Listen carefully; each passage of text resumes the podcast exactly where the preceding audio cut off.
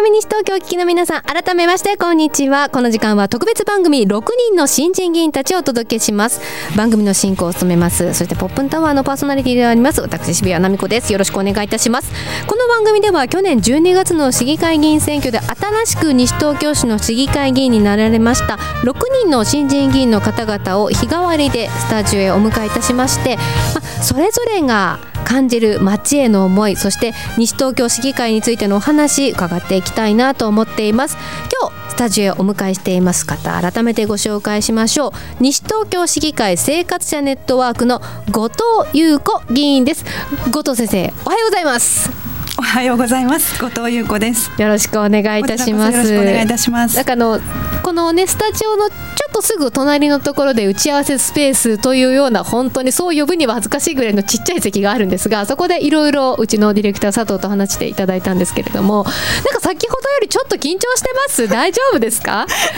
いやいや私と話すだけなのでそんなにあの緊張せずにぜひいつもの後藤さんでお話を聞かせていただけたらと思います、はい、頑張ります。よろしくお願いいたします さあではですね早速ね今日はあの初登場ということでいろんな話聞いていきたいと思うんですがまずはプロフィール自己紹介していただいてもよろしいですか？はい。えー、っと昭和42年生まれの、えー、大阪生まれです、うん、えー、年女です。であの父が転勤族だったので、はい、あの大阪、まあ、基本関西なんですけれども、うん、千葉や名古屋や東京にも子供時代過ごすこともありまして、うん、で結婚後また夫が転勤族だったんですけれどもあの、えー、千葉大阪そして、え平成10年にここに、あの田無に引っ越してきて以来17年西東京市民でいます。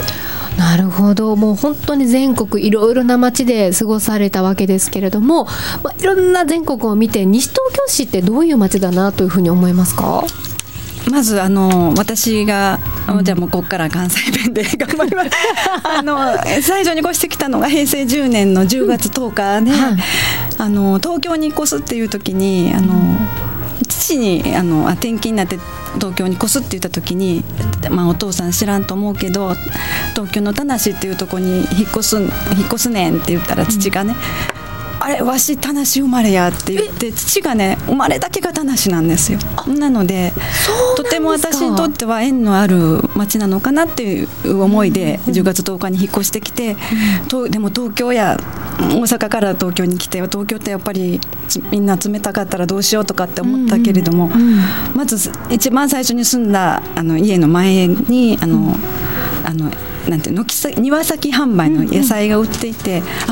んうん、あなんだ野菜新鮮な野菜も買える町なんだっていうのと、うん、あと当時はまだ田無だったので、うん、あの自転車でぐるっと市内も回れたしあの赤ん坊がいたんだだけれどもそのあの予防注射行くにもお医者さん行くにも全部歩いていけてこじんまりとして住みやすい町だなっていう割と最初から印象は良かったんです。あそうなんですね。いやあの関西からこっちに越してきた時にやっぱりこう関西の方が一番いいのでつまり冷たい東京弁が すごく冷たく感じるって人はどうでした？はねあの、うん、私あのえーと、一旦子供時代に関西から千葉に行った時点で言葉の壁にぶつかっていて、うん、でもあの私が人そんなに喋る子じゃなかったんですけど喋ったらもう笑われてしまう。で笑われたら恥ずかしいから顔が赤くなるって言って、うん、あだ名が関西リンゴ。可愛いじゃないですか関西リンゴ言われてもそれがもう嫌で嫌で、うん、あのもう夢中で あの標準語をマスターしたので言葉が冷たいとは思いませんでしたわね。思いませんでしたわねっ なかなか東京でも聞けないような関西 関東弁が聞きましたけど、まあ、でもねあの本当ここにじゃあ西東京市にお父様が生まれてたっていうこともあって不思議なご縁があったんですね。そこからこう17年間、はい、西東京市の変化を見続けてきたわけですけれども、はい、どうですか？何か変わったな変わらないなと思うところはどんなところでしょうか？変わったなと思うことはやっぱり、うん、あの子育てする人あの私は0歳児を連れて越してきたんですけれども、はい、やっぱり公園に行ったらそれなりに同じ同年代の人もいたと思うんですけど、うん、やっぱり今はあの働きに出る方もおられる感じで、うん。午前中なんか公園見ても子供がいなかったりもしますし、明らかにやっぱり高齢者の方が増えているなっていう感じでお正月なんかにあのふコンビニの袋を下げて歩いてるあの高齢者の方は結構見かけてあ一人で暮らしてらっしゃるのかなとか、うん。そういうのを感じますね。あと車の量が一時増えたかなと思ったけど最近はへ渋滞の感じが、もう一時すごく混んでると思ったのがちょっと収まってきたりとか車の量が変わったのか交通量道路の整備とかで変わったのか、まあ、あの素人考えでよくわからないんですけれども車の量がこう増えたり減ったりしてる。でそして子どものお子さん連れの方の姿が午前中見えなくなったかなっていう気はします。なるほど。そして変わらぬ西東京市のいいところっていうのはどういうところでしょうか？はあのうーんみんなあの結構魅力的な人が多くって、最初に知り合った時にもあのすごくよくしてくださる方が多かったんですけどもそれは変わらず、あのどの年毎年毎年ちょっとずつ友達ができるけれどもとてもいい人かついろんなじ活動を地道になさってる方が本当に西東京にはたくさんいらっしゃってすごいなって私だったら多分自分の生活がいっぱいだっただろうなっていう感じの人がいろんなあの取り組み子育ての取り組みとか高齢者の取り組みをお仕事以外にされてる人が多くって。それはすごいな。あ。れすごいなを聞かれてたのかな。変わらないところ。あそうですね。変わらずにすごいところ。うん。たくさんいらっしゃいます昔から。うん。それはもう本当に西東京市に来た時から感じてい感じているました。いいところはい。なんですね。なるほど。そしてですね、この後、まあいろいろとお話も聞いていきたいんですけれども、あの本当に転勤族で、ご主人も転勤族でいろんな街を見てきて、いろんなところを見てきて、そして今ここ西東京市にいらっしゃるんですが、プライベートではこの西東京市でどんな風に休日なんかを過ごしていらっしゃるんですか？まあ恥ずかしながらあのー割と それはもうやっぱり子供の時から変わらないんですけれども、割と人人見知りというかこう一人、まあ、転勤族っていうのもあったので一人で過ごすことが得意というか割と好きで、うんなのであの家にいます。ごめんなさいそうなんですね。なんかでも趣味にはクラシックギターというふうにありますけれども、あいやーダメそんな。あの実はですね 今ヤンって悲鳴がなぜ聞こえたかと言いますとそれ 説明したいとラジオなんで分かると思うんです。クラシックギターを。じゃギター見せてもダメなのあ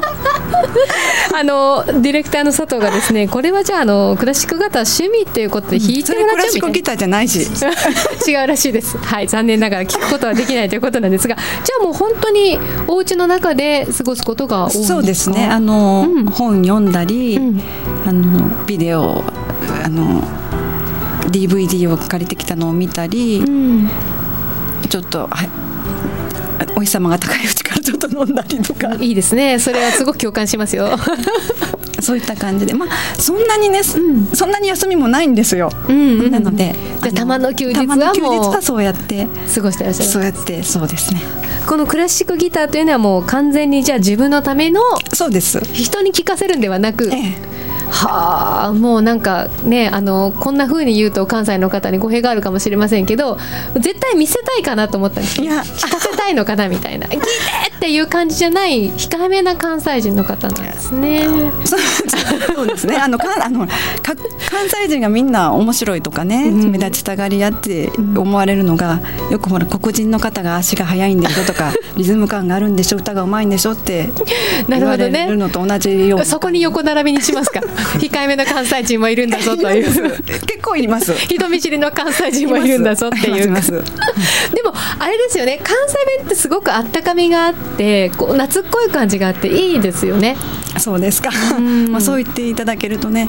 でももうちょっとだいぶ下手くそになっていて関西弁が。あ下手くそになるんですか？なります。やっぱり。東京暮らしが長くなると。そうですか。どの辺で感じますか？それはやっぱりこう戻った時戻った時とか、ちょっと出だしが立ち上がりが遅く。関西弁の出先が。なるほどね。そやっぱりこうネイティブ同士の会話ってめちゃくちゃ早くなるじゃないですか、はいはい、なのでそういう時にやっぱり感じるものですか？そうですね。で私もそのあの喋るのも頭の回転も割とゆっくりだしこんがらがりやすいので喋、うん、るの早くはないんですよ。喋る速度も、うんうん、受け答えっていうか、うん、あの反応するまでもね。なるほどね。なのでそう、うんだから。戸籍だけが関西人なんですけれどもあの関西にこう帰った時に関西人同士の人がこう実家の親戚の人とかねこう近所の人がわーって喋ってるの聞くともう聞き取れないんですよ。大体。まあでもそういうのを聞そうじゃない方もいらっしゃる。ゆっくり喋ってくれる方もいらっしゃるんですね、はい、初めてお会いしました。はい、ありがとうございます はい、えーと、そろそろ曲へというふうに出されましたのでまた後半ではじゃあそんなあの、ね、人がちょっと人見知りでお家の中に実はいたい後藤先生がどういうふうに議員になっていったのか、まあ、どういう議員として今後活動していくのかそんな話を中心にお伺いしたいと思います。えそれでは後藤さんから頂いているリクエスト曲今日はお届けしてまいりましょう。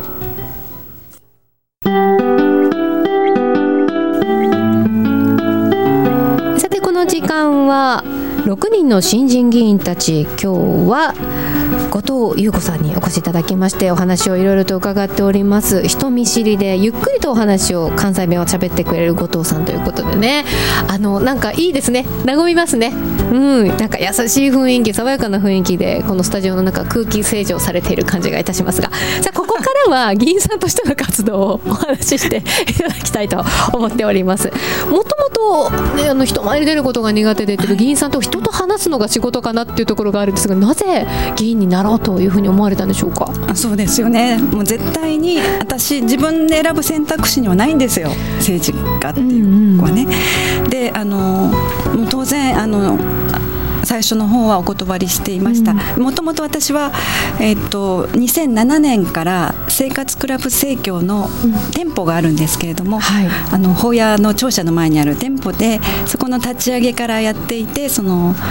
あの素性の確かなものっていう食料品を扱うお店の、えー、代表をしていて、はい、7年間もそれだけをやっていたんですけれども、うん、あの生活者ネットの方にその姿目に留まったのかなっていう感じですかね。あのもちろん自分からあの姿勢でね、関わりたいっていう気持ちはその時は持っていませんでした。最初に声をかけられた時はどういうふうに思われたんですか？無理無理無理無理無理無理無理っていう感じですよね。うん、でその声をかけた方はなぜ後藤さんにシャラネ屋の青を当てたのかなっていうふうに選ばれたのかなっていうふうにはおっしゃってたんですか？まあ、生活者ネットワークの議員っていうのは、まあ、あのちょっと、まあ、普通政治家を志すという個人でななさる方もいらっしゃるんですけど生活者ネットの場合はあの代理人っていうまたの名を代理人って言ってまして市民の声を市政に届けるっていう役役割という感じなので、特にその専門性も必要としない、専門性も必要としないというと語弊がありますけれども、はい、あのいろんな人の立場の声を届けて、あの仕組み作りとか制度がちゃんと市民益に合ってるかそういったことをあの仕事とする代理人という役割なので、あの食に関してずっとやって関わってきたっていうその行動が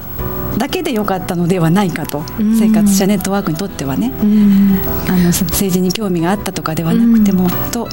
受け止めています。なるほど。その無理無理無理無理からなろうかなという気持ちが変わるきっかけっていうのは何があったんでしょうか？4か月ぐらいかかったんですけれども、あのまあ、実際あの私はその説教の店で働いているだけで私生活の方はあの昔病弱だったんですけど今とても健康になっていてそして子どもたちもある程度の年齢になり時間的にはあの新しいことにチャレンジできるっていうのが大前提であったんですね。で、あの身近にまだ両親も元気にしているので介護の必要もない子育てもちょっと一第一段階を過ぎているという時点であの使える時間があるっていう中でじゃあ人生楽をしたいのかっていう言われたら私楽していきたくはないけれども、まあ、かといってその市議市議になるっていうこの重責を担えるのかという葛藤はあったんですけれどもじゃあどちらか2つやらない逃げるっていうのと思い切って